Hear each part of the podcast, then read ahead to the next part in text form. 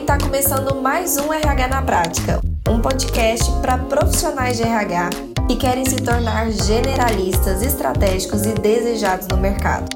Eu sou Elissandra da Mata e todas as quartas eu estarei aqui com você para contribuir com o crescimento da sua carreira.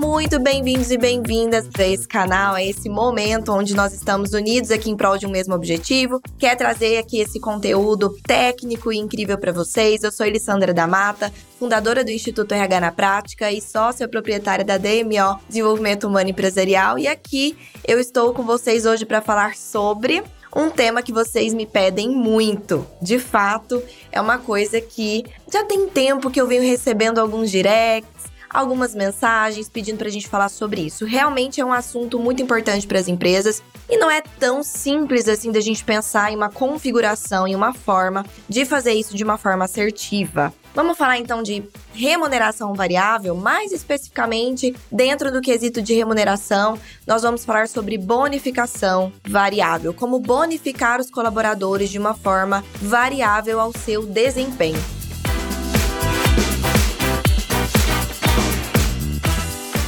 Bom, o que, que, eu quero dizer aqui para você antes de mais nada? A gente faz esse tipo de programa de bonificação variável por vários intuitos, por vários motivos. Um dos motivos é direcionar os colaboradores em direção ao que realmente a empresa quer reforçar dessas pessoas, tá bom? Esse é um dos pontos. Segundo ponto é, de fato, a gente valorizar esse colaborador. A gente ter essa possibilidade de fazer com que o colaborador se sinta valorizado e reconhecido pelo desempenho, pelas metas, enfim, pelas as coisas que ele realmente faz. Então existem essas duas vertentes aqui. Primeiro, o impulsionar o colaborador na direção que a gente quer, no caso que a empresa quer, e fazer com que ele seja reconhecido por isso quando ele acaba indo nessa direção que a empresa quer. Então, o que, que significa aí a bonificação variável? Nesse caso especificamente, a gente está falando sobre bônus variável em relação ao desempenho, em relação ao abatimento de metas, em relação à pessoa de fato atingir critérios especificados pré-estabelecidos pela empresa. A forma de configuração desse bônus vai ser da sua escolha. Eu vou trazer aqui, obviamente, uma configuração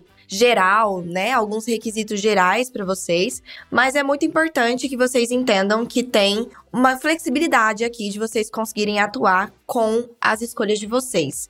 Então, nesse caso, o que eu quero dizer para você é que existe fórmula de você flexibilizar e isso é incrível. Por que, que isso é incrível? Porque cada empresa tem a sua cultura, cada empresa tem aquilo que quer reforçar, cada empresa vai ter as suas metas macro, cada empresa de fato vai ter aquilo que é importante para ela. Então, se a gente traz aqui um Ctrl C, Ctrl V, e vocês sabem como eu sou contra o Ctrl C, Ctrl V de uma forma literal, como de fato não faz sentido a gente trazer uma replicação de algo pronto, justamente por essa pluralidade das empresas, é que essa vantagem de você entender o mecanismo que está por trás, a lógica por trás e conseguir customizar para o que é importante para sua empresa, tá bom? Perfeito. Então, é justamente um conjunto de critérios, de regras que são estabelecidas para bonificar esses colaboradores de uma forma variável, ou seja, não vai ser fixo, tá? Vamos falar da importância, então, desse sistema de bonificação variável? Estimula os colaboradores a atingir metas, porque, claro, a gente direciona os colaboradores em direção aonde a gente quer que eles vão. Então, estimula eles a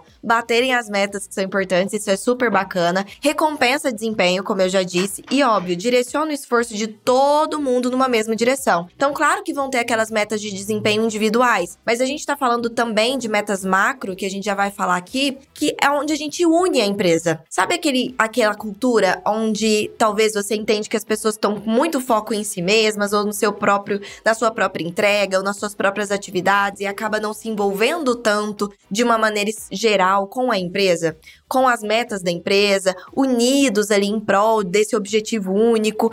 É até uma forma muito interessante da gente reforçar essa cultura. Porque sim, através de uma, de uma bonificação variável desse formato que eu vou trazer aqui para vocês, a gente também estimula esse trabalho em equipe em prol do que é importante para todos, que é a empresa, né? Que é o crescimento da empresa. Falando mais sobre isso, então, quais são as etapas que nós vamos definir aqui Primeiro, a gente vai aprender que uma das etapas importantes do processo de remuneração e bonificação variável é a definição das metas macro, das metas empresariais, combinado? Depois, nós vamos ter as definições das metas de desempenho. Essas são as metas individuais, relacionadas ao cargo da pessoa. E depois a gente vai ter uma definição fim ali dos pesos e critérios que vão pautar esse cálculo final ali desse processo. Tudo bem? Vamos começar então pelo primeiro critério? Vamos começar pela definição das metas empresariais, ok? Bom, aqui a gente vai separar as metas empresariais em duas, que primeiro é a parte das metas financeiras, então é a definição ali da empresa da meta financeira do ano. Aqui eu tô falando principalmente de metas empresariais, a gente tá falando de ano, porque normalmente a empresa faz todas as suas metas relacionadas aí a planejamento estratégico pensando em ano e não em meses ou enfim. Então, nesse sentido, a gente também, o que eu estou propondo aqui é uma remuneração, no caso uma bonificação, tá? Uma bonificação variável anual que vai fazer justamente o enlace ali de todas essas metas. O que, que, seria a meta financeira? Basicamente, né, essa parte financeira é um indicador global de toda a empresa. Obviamente que toda empresa quer e tem metas de faturamento, tem metas de lucro, tem metas relacionadas a atingimento financeiro. Todas elas têm. Só que nem sempre elas divulgam isso para os funcionários. E nem sempre os colaboradores, eles se envolvem diretamente em pensar como eu posso contribuir para que essa meta seja atingida. Então aqui a gente começa a colocar primeiro as metas macro da empresa como pré-requisitos principais. Se essas metas macro são batidas, então começa a se tornar viável para a empresa empresa bonificar as pessoas. E aí sim, eu inclusive envolvo essas pessoas no planejamento estratégico. Então, sim, a parte financeira é um indicador global aí da empresa e também não só de faturamento, mas de lucro. É a gente pensar que é importante definir meta de faturamento, mas é também importante definir meta de lucro, tá bom? Então, eu vou dar alguns exemplos aqui para você, ó. Caso a empresa atinja entre 90% e 100% da meta, então vamos supor que colocou ali uma meta de faturamento de 20 milhões, tá? Então dá pra gente fazer algumas escadas. Não precisa necessariamente ser, ó, só vai ganhar a nota todo mundo se atingir a meta. Claro que se atingir a meta, ganha aí, por exemplo, todo mundo já começa com uma nota 10 em cima dessa meta específica. Mas eu posso colocar variações, se realmente for interessante para a empresa. Eu posso colocar colocar, por exemplo, que se a empresa atingir de 90% a 100% da meta, todo mundo já ganha uma nota 10 nesse indicador específico. Caso a empresa atinja entre 80% e 89% da meta, todo mundo ganha uma nota 8. Caso a empresa atinja entre 70% e 79% da meta, todo mundo ganha uma nota 6. Caso a empresa atinja entre 60% e 69% da meta, uma nota 4, entre 50 e 59 da meta, uma nota 2 e abaixo de 50% da meta não tem bonificação. Então você pode inclusive colocar em cima da meta da empresa, que é muito importante, uma meta de, de olha, independentemente de qual tenha sido o seu resultado individual, independentemente se você tenha tirado 10 na sua variação de desempenho individual, esse ano não tem bonificação para ninguém, porque ou tem para todo mundo no sentido de é, vai ter a política de bonificação para todo todo mundo esse ano ou não tem para ninguém. E aqui o que vai cortar é justamente esse critério financeiro. E isso, inclusive, vai trazer uma segurança para a empresa, justamente porque financeiramente dar bônus para a empresa inteira é puxado financeiramente. E se a gente coloca uma meta, né, de olha, abaixo, então se a empresa não atingir um, um faturamento X, ninguém tem bonificação, a empresa se sente também mais confortável de implantar, porque ela pensa, ótimo, então se eu tiver saído no prejuízo esse ano ou tivesse sido um ano difícil financeiramente, eu não vou precisar me apertar por ter prometido uma bonificação. Então, essa é a principal quesito aqui. Então, o que, é importante reforçar aqui para vocês? A nota vai ser dada, né? A nota que vai ser dada vai ser a mesma para todos os colaboradores, tá? Para todos os colaboradores. Então, se atingida a meta, já vai dar a oportunidade de todos os colaboradores começarem as suas médias porque sim, essa é somente uma das notas da média fim de todo mundo. Então vai começar a média com uma nota máxima nesse quesito, se bater a meta total. Se não for batendo, vai tendo aquele, aquelas variações de nota, mas todo mundo já começa com a mesma nota. Então a ideia, como eu disse, é proteger a empresa financeiramente, justamente para que a gente não tenha ali um gasto alto no ano em um ano que não foi bem financeiramente para a empresa. Vamos falar agora das metas corporativas. A gente falou de meta de lucro e faturamento, agora a gente vai entrar em outras metas, em outros estilos de metas aqui para a empresa. O que, que seriam essas metas corporativas? esse é o momento de definir como essas metas são importantes para a empresa. É o momento de definir metas que são muito importantes para a empresa. Isso perpassa por projetos, por exemplo, alguma economia que a empresa quer dar esse ano, alguns direcionamentos que são para todo mundo da empresa, né? Então vamos ver alguns exemplos aqui agora para vocês. Esses são aqui os estilos de, na verdade, exemplos que dá para a gente utilizar para pensar em metas corporativas. Ah, eu quero que uma das metas corporativas seja a satisfação do meu cliente, seja a qualidade do meu produto. Então eu posso colocar que o indicador ali de meta para a qualidade do produto, a satisfação do cliente, talvez uma pesquisa que a empresa aplique ali com o cliente, seja uma das metas, ó, tem que ser acima de tanto nosso NPS. Nesse sentido, o que, que eu quero dar de exemplo? Eu já trabalhei em uma construtora que como pensar em satisfação do cliente em empresas que a gente não necessariamente aplica alguma pesquisa com o cliente. Essa construtora, qual era o, fim? Era entregar uma obra, certo?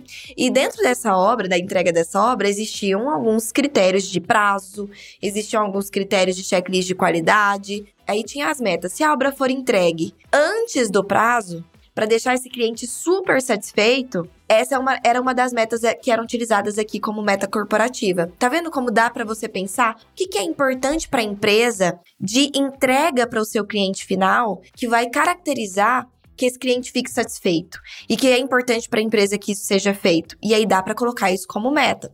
Outro ponto pode ser índice de segurança do trabalho. Se realmente você trabalha numa empresa, por exemplo, uma indústria, ou até, né, como eu disse, no ramo da construção civil, que pode ter muitos acidentes relacionados à segurança do trabalho, a gente pode colocar ali, olha, o nosso índice ali de segurança do trabalho tem que estar acima de X esse ano. A gente tem que fechar o ano com, no máximo, X relacionado a acidente de trabalho, se isso for um indicador importante para sua empresa. Outro exemplo, índice de desperdício de matéria-prima. Né? Olha, se a sua empresa trabalha com produto, com fabricação, o quanto de matéria-prima é desperdiçado? Será que dá para a gente arrochar, como diz aqui no Goiás, arrochar essa meta e colocar uma meta de economizar um pouco mais nesse desperdício para todo mundo se envolver nisso, lembra que nesse processo você está estimulando todo mundo a se envolver nas metas corporativas. Então é claro que a chance de bater metas mais arrojadas é maior, porque tá todo mundo envolvido naquilo.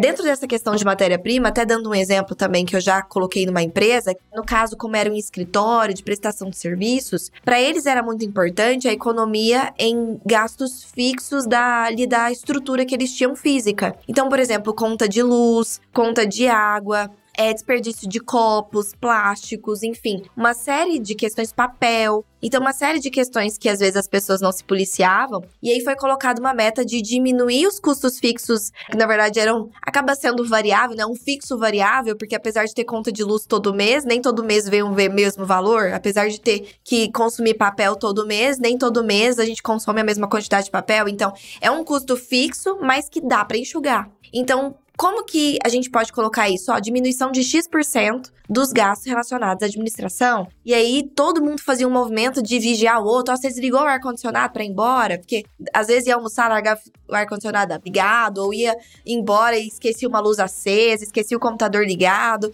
Então começou um movimento de todo mundo se policiar, de todo mundo, ó, não, não desliga o ar aí, hoje tá fresco, vamos abrir a janela. Ó, desliga a luz, tá de dia, ainda não tá precisando. Então, olha só como envolve todo mundo em um processo que era importante para a empresa naquele momento. Índice de absenteísmo também é uma outra sugestão, né? De você colocar ali, por exemplo, se a sua empresa tem um problema com absenteísmo, com faltas, né? O absenteísmo as faltas das pessoas, você pode colocar algo nesse sentido. Só bate ali a meta empresarial, um dos critérios para as metas empresariais é o absenteísmo ser abaixo de X%. E é super importante dizer que você não vai escolher só uma. Nas metas aqui corporativas, você pode escolher várias. Claro que se começa a ficar muita, fica começa a ficar difícil de você deixar os colaboradores focados. Se você quer que eles foquem em alguma coisa que seja importante, você tem que definir as coisas que são mais importantes. Então, ali no máximo cinco, tá? No máximo cinco indicadores ali corporativos de metas corporativas para bater.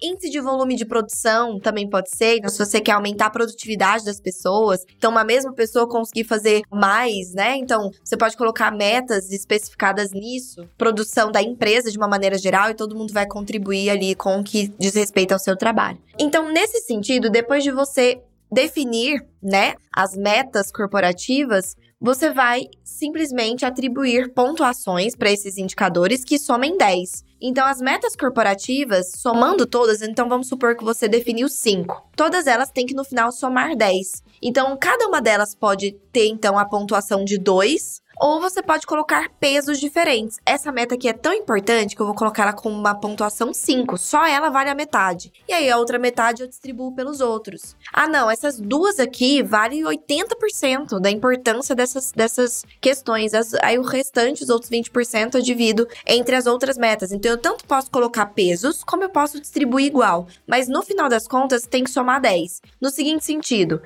Se cada um vale 2, né? Eu tenho cinco metas corporativas e cada uma tá com a nota 2, e a empresa bateu três dessas metas, mas não bateu duas, então todo mundo já ganha uma nota 6. Não dá para ganhar mais do que 6. E todo mundo já então ganha essa nota 6. Por que, que não dá para ganhar mais que 6? Porque duas das metas não foram batidas. E essas metas, elas são empresariais, elas são para todo mundo. Ou seja, a nota ela também já é igual para todo mundo. Então, nesse exemplo, se bateu ali a meta de faturamento, tá? Todo mundo já começou com 10 e bateu aqui uh, somente 3 das 5 metas corporativas, tá 6. Então, até nesse momento, nós somamos aqui 16. E claro que no final a gente vai fazer uma média, a gente vai dividir pelo número de indicadores e metas, mas por enquanto todo mundo já tá somando 16 pontos aí, digamos. 16, uma nota 16. E a, nós ainda temos a parte de avaliação individual. Então, essa parte de avaliação individual é justamente a meta de desempenho, correto? É a meta de desempenho dessa pessoa. Então, a empresa, ela precisa sim avaliar periodicamente as pessoas para que esse dado esteja pautado em critérios justos de avaliação. Não dá para simplesmente eu, ah, hum, esse fulano não foi bem esse ano não. Nota 5 para ele. Não pode fazer isso, né, minha gente? É que a gente está reforçando a importância dos critérios justos para as metas financeiras e corporativas, que são super objetivas, são claras de saber se atingiu ou se não atingiu. A mesma coisa precisa ser aqui no desempenho individual, né? No desempenho das pessoas. Também precisa ficar claro para as pessoas se ela cumpriu, se ela não cumpriu. E aí você não precisa fazer nada diferente no sentido de se você já tem um sistema de avaliação de desempenho, você não precisa fazer nada diferente para colocar aqui dentro do seu sistema de bonificação variável. Por quê? Porque você vai pegar essa nota da avaliação de desempenho que você já aplica e você vai utilizar aqui como um dos critérios também da bonificação variável. Então é a mesma avaliação que você usa lá para o seu plano de cargos salários, que você usa para recompensar pessoas de outras formas, que você usa para feedback, é a mesma que vai ser utilizada aqui também para a sua bonificação variável. Então a nota final da avaliação de desempenho vai ser uma média de todos os pontos que foram avaliados ali dentro do formulário da avaliação de desempenho, com uma nota sendo máxima 10 também. Então, metas financeiras, máximo 10. Metas corporativas, máximo 10 metas individuais de desempenho, máximo 10. Então, no final, a gente tem no máximo 30 pontos aqui, né? Uma nota 30 é o máximo que as pessoas podem atingir. E aí, depois a gente faz uma média, divide por 3, né? Que são os três fatores avaliados. Então, a média dessa pessoa que tirou 10 em tudo é 10, né? Porque 30 dividido por 3 é 10. Então, nesse sentido, tem critérios que são super importantes e esses são os critérios que eu sugiro que esteja na sua avaliação de desempenho para que ela seja assertiva e na melhor metodologia hoje que existe no mercado, que é a gestão de pessoas por competências. Então, a gente vai aplicar aqui, dentro dessa minha sugestão, uma avaliação de desempenho por competências, tá? Então, competências comportamentais do cargo, esse é um ponto. Indicadores dessas competências comportamentais, esse é outro ponto que tem que estar tá ali na sua avaliação. As competências técnicas dos cargos, juntamente com os indicadores de performance desse cargo, as competências organizacionais, ou seja, aquelas que são da empresa inteira, né, que pressupõem cultura, e os indicadores dessas competências organizacionais, que são comportamentos esperados de todos os cargos, tá? Eu até trouxe aqui, ó, era impossível trazer para vocês o formulário completo, porque de fato ele é completo, como já diz aí o nome. Então eu trouxe alguns recortes para vocês entenderem, ó. Tem a parte de competências comportamentais, com seus as suas competências, os seus indicadores, o seu grau requerido e o seu grau atingido. Temos a parte das competências organizacionais, com as suas competências, os seus indicadores, o grau requerido e o grau atingido. Temos a parte técnica ali dos indicadores de performance, né, que também tem a parte de grau requerido e grau atingido. Então, tudo isso aqui faz parte do que a gente vai utilizar no processo de avaliação de desempenho desses colaboradores.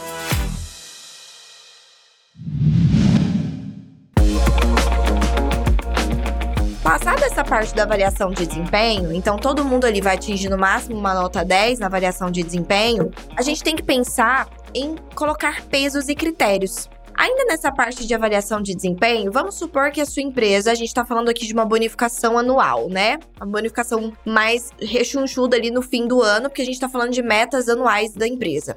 Se a sua empresa, ela tem o hábito, digamos assim, né? O processo de fazer duas avaliações de desempenho por ano, você vai fazer a média dessas duas avaliações de desempenho que a pessoa fez no ano e essa fica sendo a nota fim dela do ano. Então, é o desempenho dela no ano. E é essa média entre as duas avaliações que vai ser a nota utilizada para identificação da bonificação variável. Se a sua empresa tem somente uma formalização né, de avaliação de desempenho por ano, então essa vai ser a nota utilizada. E aí você pode colocar critério do tipo, olha, para a pessoa é, estar apta a fazer parte do programa de bonificação desse ano, ela tem que ter participado de pelo menos um ciclo de avaliação de desempenho. Porque se ela não participou de nenhum ciclo de avaliação de desempenho, vamos supor que o seu último ciclo de avaliação de desempenho foi em junho, julho, e essa pessoa entrou em setembro. Então, se ela entrou após esse ciclo, ela ainda não está elegível para participar do processo de bonificação variável deste ano. Ela vai entrar certinho no processo de bonificação variável do ano que vem. Por quê? Porque a gente não tem. Primeiro, ela não contribuiu de uma maneira efetiva ou mais efetiva para a meta da empresa, porque ela teve pouco tempo ali, sendo que, né, comparada a quem estava ali desde janeiro contribuindo. Segundo, ela ainda não vai ter tido ali a parte de avaliar o desempenho dela. Então eu vou faltar um dado. Então, você pode colocar esse tipo de regra. Ah, se a pessoa entrou depois, ela ganha, mas ela ganha um percentual somente do tempo que ela atuou naquele ano. Então, é um proporcional. Ah, não. Então, você vai estipular essas regras também com relação a quais são os critérios que são imprescindíveis. Então, ela precisa ter passado por pelo menos um ciclo de avaliação de desempenho e aqueles que são maleáveis. Então, falando de pesos e critérios, chegou o momento de você pegar esses três dados que você tem das metas financeiras, das metas corporativas e do desempenho das pessoas e você vai calcular a média fim desses colaboradores, ok? Então agora é hora de calcular essa nota final dos colaboradores, levando em consideração todas as notas que eles acumularam até este momento. Perfeito?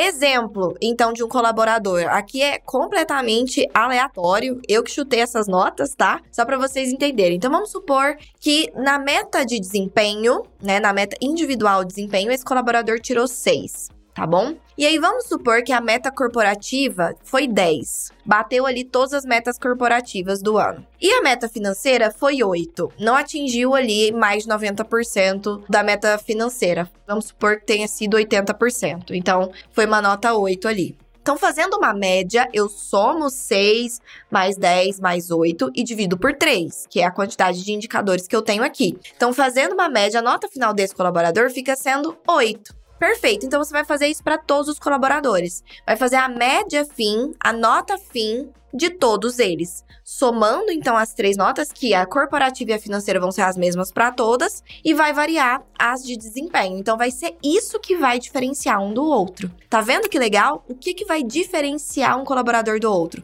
O desempenho individual. E isso fica extremamente justo. Por quê? Porque se a empresa atingiu a meta, perfeito o mérito de todo mundo ali que uniu as mãos. Agora, se o meu desempenho foi melhor individualmente, se eu contribuir mais no fim das contas para que essas metas tenham sido batidas, se o meu desempenho individual foi mais arrojado, eu também mereço uma fatia maior desse bônus. Entende? Então, porque senão o que, que acontece? Eu vou simplesmente escorar nos colegas, né? Eu vou escorar nos coleguinhas. Ah, eu tô vendo que tá todo mundo trabalhando para bater essas metas corporativas aí, e se der certo todo mundo ganha essa nota, eu vou deixar esse povo trabalhar pelas metas corporativas e no final eu ganho a nota também. perfeito. A nota das metas corporativas você pode até ganhar, mas se você for mal avaliado no seu desempenho individual, a sua média vai lá para baixo. E é aqui que a gente determina, por exemplo, agora, ó, você vai determinar então essas faixas de nota para ganhar o bônus. Então não é todo mundo que ganha o bônus. Não, calma. Dependendo da nota fim, você pode colocar aquelas escadas de bônus. Então, olha só: se a nota final foi abaixo de 6, não ganha o bônus. Então, se na média final somou tudo e conseguiu ficar abaixo de 6, não ganha o bônus, porque significa que ah, o desempenho individual da pessoa foi muito ruim né? Nota final entre 6.1 e 7 ganha 70% do valor de salário. Isso porque eu tô considerando que o bônus aqui é um salário inteiro, né? É 100% de um salário. Então é como se fosse um 14 quarto. A gente já ganha o 13 terceiro, então seria um 14 quarto salário. Isso fica proporcional ao salário de cada um, né? Quem ganha 1.500 vai ganhar 1.500 de bônus no máximo quem ganha 5 mil vai ganhar 5 mil de bônus no máximo e assim vai. Essa é uma sugestão. Mas a forma que você vai remunerar também fica a seu critério. E aqui você vai estabelecer justamente essas escadas de remuneração em cima do desempenho. Então, entre 7.1 e 8, o que que ganha quem tá entre essas notas? Entre 1.1 e 9, o que que ganha? Entre 9.1 e 10, o que que ganha? Então, aqui, usando esse exemplo de o bônus é um salário, entre 7,1 e 8, 80% do salário. Entre 8,1 e 9, 90% do salário. Entre 9,1 e 10, 100% do salário. Ah, Elis, mas tá muito arrojado isso aí, é difícil alguém tirar 10. Então você vem aqui e muda os seus critérios. Tá vendo como é flexível? Muda os seus critérios para aquilo que se encaixa dentro da empresa. E esse que é o bacana. E aí, voltando aqui no que eu ia dizer, ainda tem como você estipular pesos. Você não necessariamente precisa fazer, como eu disse, de somar os três e dividir por três. Se eu tô somando os três e dividindo por três, eu estou atribuindo o mesmo peso de importância para esses três indicadores, concordam? Mas aqui eu ainda posso atribuir pesos diferentes para cada um desses pontos. Então, no final das contas, eu posso colocar que a meta de desempenho vale mais ela pesa mais no fim das contas, ela pesa 40% ali do peso da nota. A meta corporativa, ela tem um peso de 30% e a meta financeira de 30%. Então eu posso pesar ainda mais a mão ali pro, pro individual, para que as pessoas se escolhem ainda menos umas nas outras e para a gente conseguir deixar essa nota final ainda mais customizada para o desempenho das pessoas. Ah, não, Elis, a meta financeira é mais importante aqui na empresa. Então você vai lá e coloca um peso diferente para ela, um peso maior que mesmo que a pessoa pense, ah, eu me garanto no individual, eu sei que vai puxar minha meta para cima, nem vou me envolver nessas metas corporativas. Ela vai pensar duas vezes, opa, a meta corporativa vale mais no fim das contas, ela pesa mais. Então, apesar de todas no final ter 10 de nota fim, o peso para o cálculo fim pode ser diferente. Ficou claro? Então, ó, por isso, como eu disse, é importante que você tenha definido o mesmo critério de nota para todos os indicadores. Se no final você vai fazer uma média entre eles ou vai colocar peso entre eles, no final eles têm que ter no máximo uma mesma nota, né, para ficar ali uma conta mais justa e fácil de se fazer. Agora é o momento de você calcular quanto cada um vai ganhar, tá bom? Curtiram o tema de hoje? Foi relevante? Ajudou vocês? De fato, colocou aí algumas boas ideias na mente de vocês para vocês conseguirem aplicar na empresa? Então é isso, minha gente. Muito obrigada. Beijo no coração. Nós nos vemos no nosso próximo conteúdo.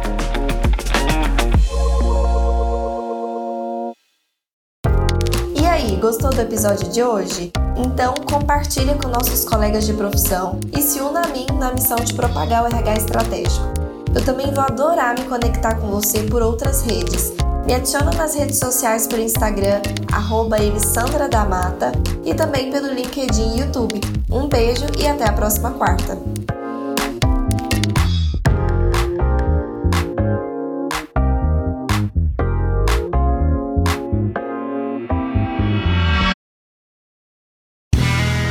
Este podcast foi editado por Play Áudios.